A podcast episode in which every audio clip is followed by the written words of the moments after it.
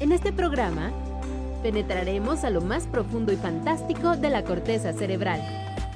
Te diremos cuál es el proceso mental de la pareidolia para crear imágenes en nubes, rocas y árboles. Conoceremos una investigación de la optogenética para apagar y prender el cerebro como si fuera un foco.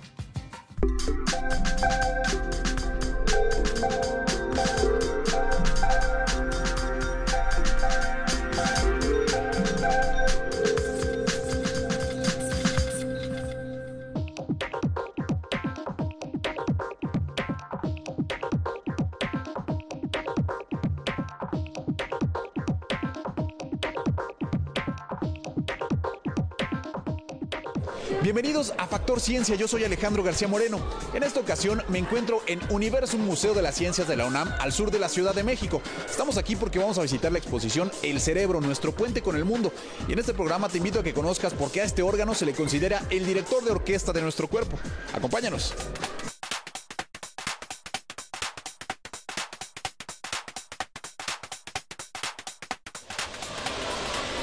Nuestro cerebro es como una extraordinaria computadora biológica que nos ayuda a ordenar y a interpretar toda la información que recibimos a través de los sentidos. Sin embargo, en ocasiones puede jugarnos también ciertas bromas. Te voy a poner un ejemplo.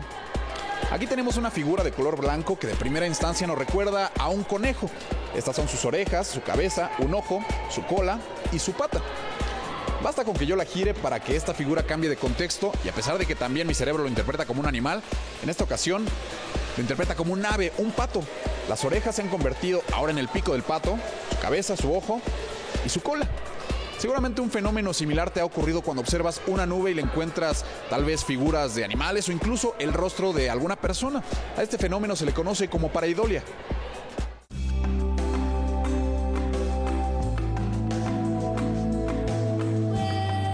Al mirar al cielo, es frecuente encontrarnos con bellas cúmulos, nubes grandes y esponjadas que parecen algodón, como esta, que asemeja a una ballena. No, su forma es la de un submarino. O si nos fijamos mejor, veremos que se trata de la silueta de una niña, aunque en realidad solo es una nube con forma de nube. Este fenómeno de encontrar figuras conocidas y rostros en cosas amorfas, como en montañas, corteza de árboles o cavernas, se conoce como pareidolia. Es un fenómeno que ocurre en la vida de todo el mundo. O sea, todos tendemos a ver caras en donde en realidad no hay caras. Curiosamente, a veces necesitamos que alguien nos diga, ¿ya viste que ahí hay una cara? Que se ve una cara ahí. Entonces, entonces tu estructura mental empieza a formar la cara que te dijeron que estaba. La pareidolia es un proceso mental poco estudiado. Científicos como el estadounidense Carl Sagan han señalado que esta capacidad se pudo desarrollar como un mecanismo de defensa en épocas ancestrales. Evolutivamente es importante para nosotros eh, hacer un cierre de los estímulos que nos rodean. Entonces, por ejemplo, si estuviéramos viviendo eh, hace mil años, que viviéramos en, la selva y vemos manchas y e inmediatamente pensamos, ah, es un tigre que me va a, a, devorar. Entonces, eso no lo pensamos, en realidad no somos conscientes de lo que estamos pensando. Simplemente decimos, nuestro cerebro dice, es un tigre, échate a correr. El doctor Kang Lee de la Universidad de Toronto, en Canadá, recibió en 2014, en la categoría de neurociencias, el galardón IG Nobel, una parodia del Nobel que premia investigaciones divertidas e inusitadas. La distinción se otorgó por su trabajo sobre pareidolia facial en personas que han observado imágenes religiosas en rebanadas de pan tostado. El científico sostiene que nuestro cerebro tiene millones de archivos visuales que le dan forma a cosas que no la tienen, los cuales nos ayudan a interpretar lo que vemos, de acuerdo a nuestra cultura, educación y creencias. Que lo que vemos es lo que queremos ver, al menos inconscientemente, sin que esto sea un trastorno psicológico. En ningún momento significa que estamos locos, no, ni que estamos alucinando, no. La alucinación es otra cosa que significa que estás viendo algo que en realidad no existe, o sea, no hay estímulo que te diga que está presente eso. Es diferente de la pareidolia. Sí hay estímulos que tu cerebro codifica de una manera diferente. El doctor Kang Lee descubrió a través de resonancias magnéticas que durante percepciones de pareidolia, la actividad cerebral se concentra en la corteza, la zona más evolucionada de nuestro cerebro, una capa delgada de materia gris que se encarga de varios procesos como la identificación de rostros. La imagen entra por la córnea, pasa por la retina y se va a la corteza visual, la cual envía información a la corteza del lóbulo frontal que realiza el reconocimiento. Como la información no es suficiente para dar sentido a la imagen, la corteza del lóbulo frontal regresa la información a la corteza visual, forzándola a través de estímulos mucho más sensibles para que le dé forma a lo que vemos. La mayoría de las veces miramos caras porque al nacer es lo primero que vimos. Nuestro cerebro está programado para ello. No es más que un sofisticado mecanismo neuronal de sobrevivencia que nos lleva a estar alertas o a sentirnos seguros. De esta forma vemos rostros en infinidad de objetos insospechados, como en partes delanteras de autos, grifos de lavabos o en la superficie de Marte o en la nebulosa de Carina, a 7500 años luz, donde alguien dice que se dibuja la cara del cineasta Alfred Hitchcock. Todo ello producto de una necesidad evolutiva que nos habla de nuestra historia como especie.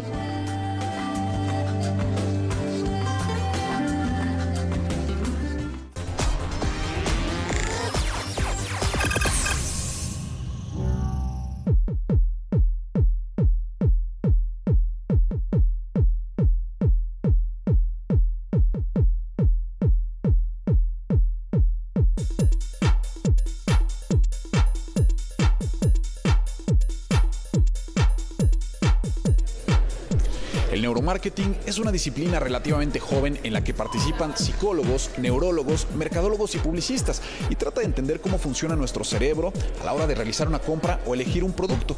Y algo que han descubierto es que en la mayoría de los casos, las personas que eligen un producto puede que no estén obedeciendo a un proceso de pensamiento lógico y razonado, sino más bien que están siendo influenciadas por sus emociones. El cerebro es el órgano que rige la conducta humana mediante millones y millones de diminutas descargas eléctricas detonadas por las interconexiones entre las neuronas. Es el responsable de coordinar todos los movimientos, tanto voluntarios como levantar una mano y caminar, e involuntarios como la respiración.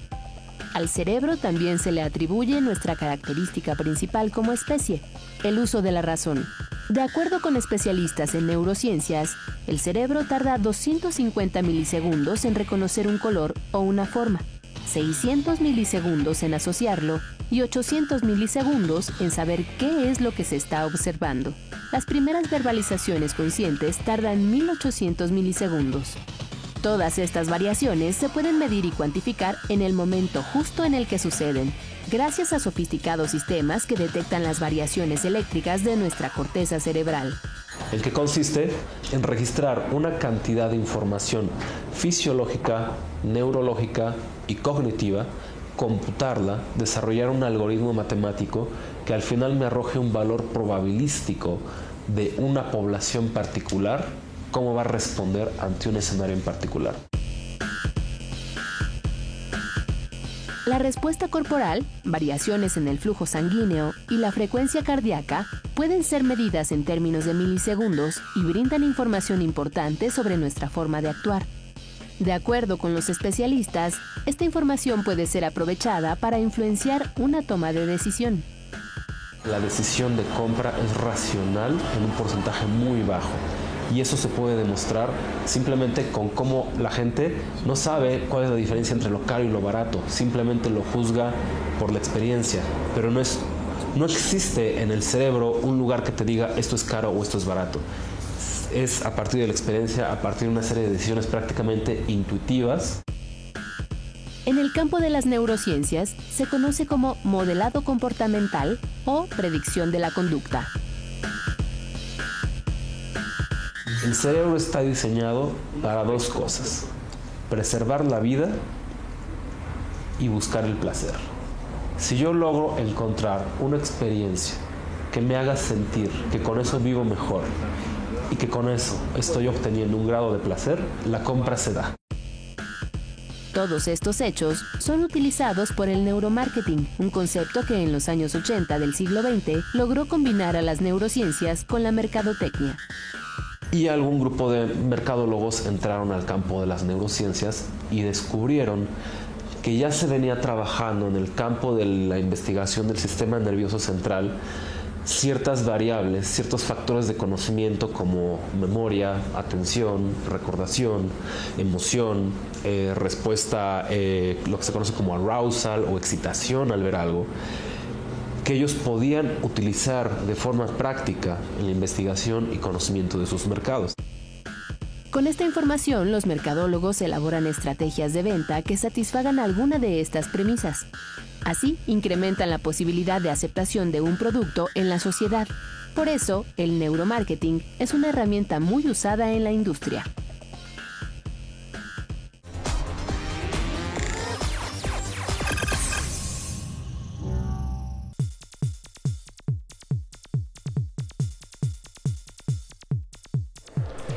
Sin duda, una de las problemáticas más grandes a las que se enfrentan quienes estudian al cerebro son las enfermedades neurodegenerativas. Saber qué las provoca y cómo prevenirlas es una labor incansable. Para ello tienen que conocer a detalle a este órgano maravilloso que es nuestro cerebro. ¿Y qué mejor forma de hacerlo que a través de un mapa?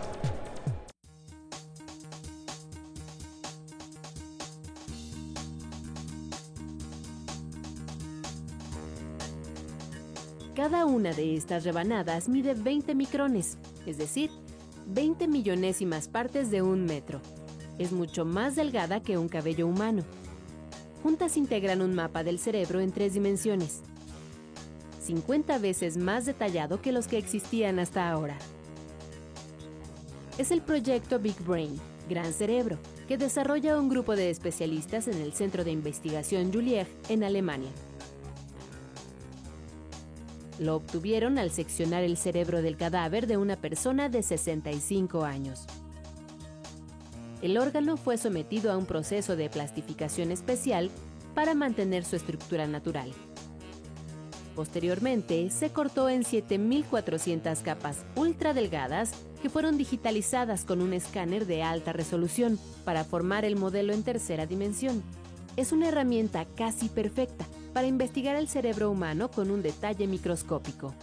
Um, you can imagine that this 3D model of the human brain is something like Google Earth, but here we speak about Google Brain. You can zoom in, you can look to specific regions of interest and, and analyze these regions. Es como un atlas que contiene 100.000 veces más datos que un análisis de resonancia magnética. Es la representación más avanzada y realista de este órgano, con las células de todas sus estructuras. Un magnífico instrumento que va a revolucionar la capacidad para comprender la organización interna del cerebro, sus estructuras y circuitos nerviosos. Va a arrojar luz sobre padecimientos neurodegenerativos como el Alzheimer, Parkinson y el autismo, pero también ayudará a entender importantes procesos como la cognición, el lenguaje e incluso cómo se manifiestan las emociones. Well, the human brain model is um, uh, a tool for basic neuroscience at the very beginning, and it is clear that we need to have a profound understanding of how the brain is functioning and how it is structured before we can address questions about changes in, in diseases, neurological or psychiatric diseases. El reto ahora es seguir profundizando en la investigación para que más adelante se puedan sumar datos sobre la estructura molecular, información genética o las diferentes conexiones entre las áreas cerebrales. Este proyecto científico es una iniciativa europea para crear una instalación experimental, la más grande del mundo, a fin de reproducir un mapa cerebral de alta precisión, con el que se pueda estudiar el funcionamiento de este órgano y el desarrollo de tratamientos contra enfermedades neurológicas.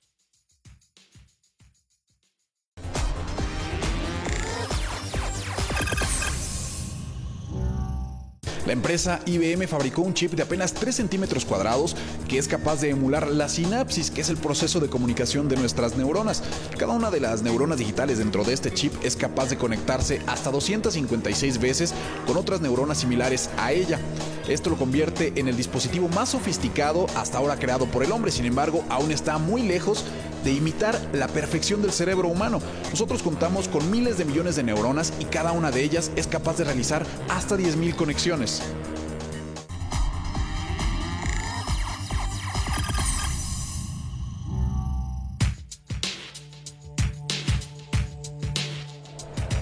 Una extraordinaria cualidad de nuestro cerebro sin duda es la plasticidad. Es esta capacidad que tiene nuestro órgano de adaptarse a su entorno y de aprender cosas nuevas.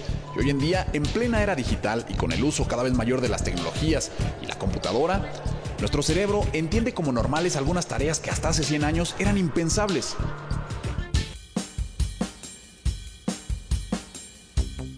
Computadoras, celulares, videojuegos y tabletas innovaciones tecnológicas que han revolucionado sorprendentemente nuestra vida y que, de acuerdo con los especialistas, modifican nuestro comportamiento y nuestro cerebro. En distintos aspectos hemos cambiado. Eh, eh, una de las cosas quizás que más nos ha afectado es específicamente el sedentarismo. Pasamos mucho tiempo frente a los computadores, no solamente trabajando, sino haciendo relaciones sociales a través del Internet. Y esto tiene un impacto directo sobre la, sobre la constitución del cuerpo. El neurobiólogo Gary Small, en su libro El cerebro digital, señala que se trata de una evolución extraordinaria, que no ha requerido de miles de años, sino de unas cuantas décadas. Los detonadores de esta transformación son la destreza que se requiere para manipular la nueva tecnología y la velocidad con la que el cerebro procesa y necesita la información procesos de coordinación motriz, particularmente de la mano, el cerebro y la mano, el movimiento de la mano y demás, se hace mucho más preciso. Y claro, pues gastamos mucho tiempo moviendo el mouse, poniendo los dedos en las teclas, etc. Entonces, lo que algunos estudios indican es que esa coordinación ha mejorado. Eh, pero nuevamente el resto, el resto del cuerpo no se mueve demasiado. La Asociación Mexicana de Internet revela que 51.2 millones de mexicanos usan Internet con un promedio al día de 5 horas 36 minutos. Esta tecnología, al ser un estímulo constante, modifica la red neuronal y eleva los niveles de dopamina, la hormona del placer. Si bien el, el uso de tecnologías de comunicación avanzada como es el Internet es, eh, abre una gama de posibilidades. El riesgo de convertirnos en esclavos de la red es extraordinariamente alta, particularmente porque es adictivo. Y es adictivo porque nos causa placer. Estos primeros descubrimientos se apoyan en una disciplina llamada epigenética, cuyo exponente fue el biólogo escocés Conrad Waddington, la cual establece que las experiencias y el medio ambiente modifican los genes para que nuestro cuerpo se adapte rápidamente a nuevas condiciones. Si tenemos elementos que nos caen bien, o que nos caen mal y, y, se modifica la expresión de nuestros genes y como resultado se modifica la constitución y la fisiología de nuestros cuerpos, cualquier situación que como el internet que nos cause placer o que nos place o que nos cause eh, algún tipo de algo que nos desagrade pudiera tener un impacto epigenético en la expresión de los genes y entonces conllevar a modificaciones de nuestros cuerpos y probablemente incluso de las generaciones a las que nuestros cuerpos sean capaces de dar origen. Así, la capacidad para desenvolvernos en esta era digital podríamos heredarla biológicamente a nuestros hijos.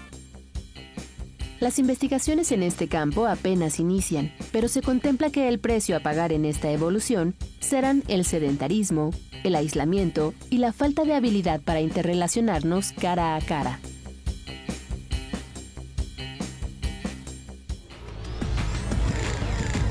Factor Ciencia. Regresamos.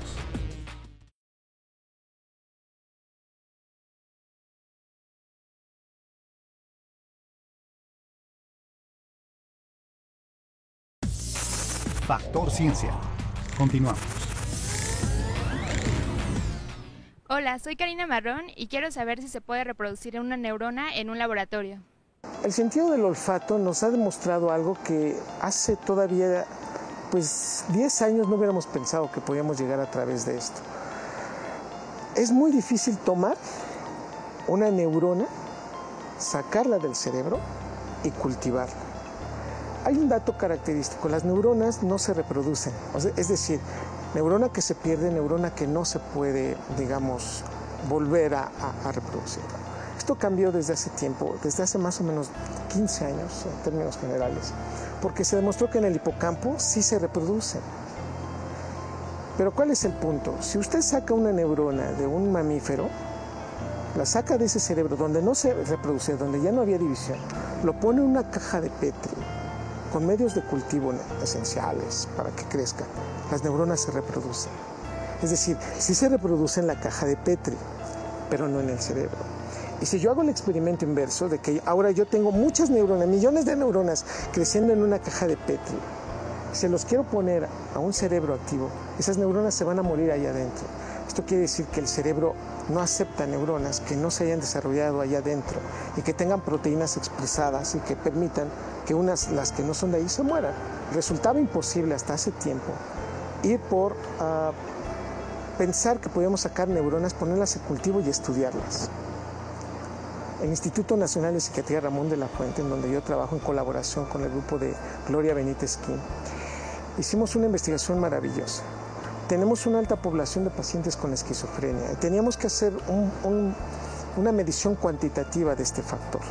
Sacamos neuronas del aparato vomeronasal. Es la zona en donde podemos obtener neuronas más cercana del cerebro. Las sacamos y las pusimos en cultivo. Nadie en el mundo lo ha hecho. Pusimos en cultivo esas neuronas, crecieron y les medimos las corrientes de calcio, un ion muy importante y relacionado con la actividad neuronal nos dimos cuenta que las neuronas que tienen los pacientes esquizofrénicos en su aparato vomeronasal disminuyen la entrada de calcio, por eso no huelen bien, pero es un dato característico de que esas neuronas dentro de poco van a morir. Es un marcaje. Si hoy queremos hacer un análisis de esta información, de qué tanta esquizofrenia tiene y cuál sería el avance o la proyección de esa enfermedad, ya no hay que hacerle tal vez una medición una resonancia, sino tal vez sacarle un poco de sus células que están, que es un cepillado muy simple, en la nariz, las ponemos en cultivo y podemos determinar desde el punto de vista electrofisiológico y dar un efecto cuantitativo sin llegar a hacerle o tomarle una neurona del cerebro.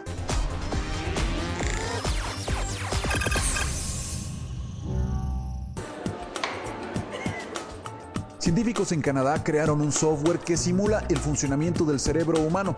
Cuenta con 2.5 millones de neuronas virtuales que le permiten realizar pruebas de procesamiento de inteligencia a nivel básico. El prototipo es capaz de reconocer los números iniciales y finales de una lista. También puede aprender patrones que pueden ser utilizados para dar la mejor respuesta a una pregunta. De acuerdo con los especialistas, esta herramienta podría ser de mucha utilidad en el estudio de las enfermedades mentales, así como ayudar a mejorar la inteligencia artificial.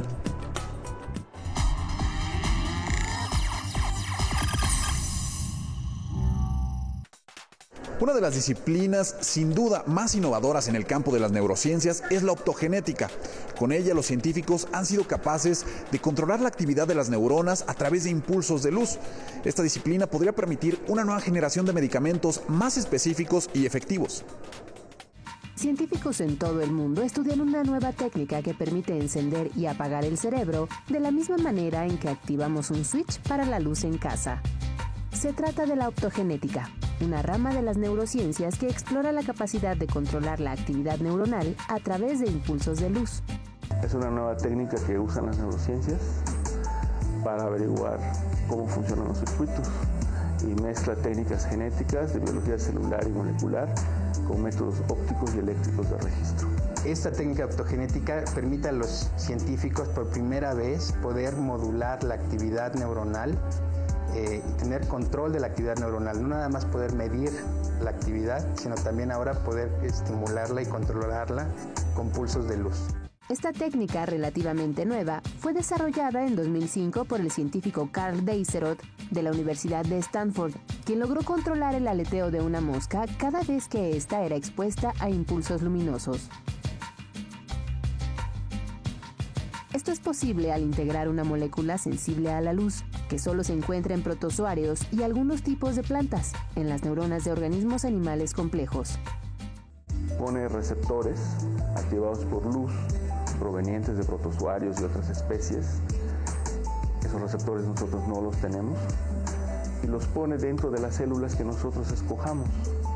Esto se hace mediante una infección viral. La proteína que se puede obtener de organismos simples se llama chanel o rodospina. Se introduce en una célula animal a través de un virus especial que infecta a un grupo de neuronas y modifica su estructura genética para convertirlas en receptoras de luz. Esta proteína se va a encargar de regular el flujo de sodio entre las neuronas, para así poder controlar su actividad eléctrica.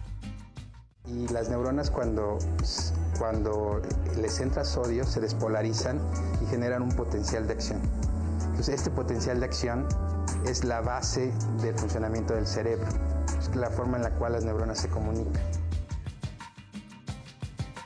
Con la optogenética se podrían tratar todo tipo de padecimientos relacionados con el cerebro. Sin embargo, actualmente solo se han realizado estudios en animales, donde científicos de Estados Unidos lograron devolverle la vista a ratones ciegos.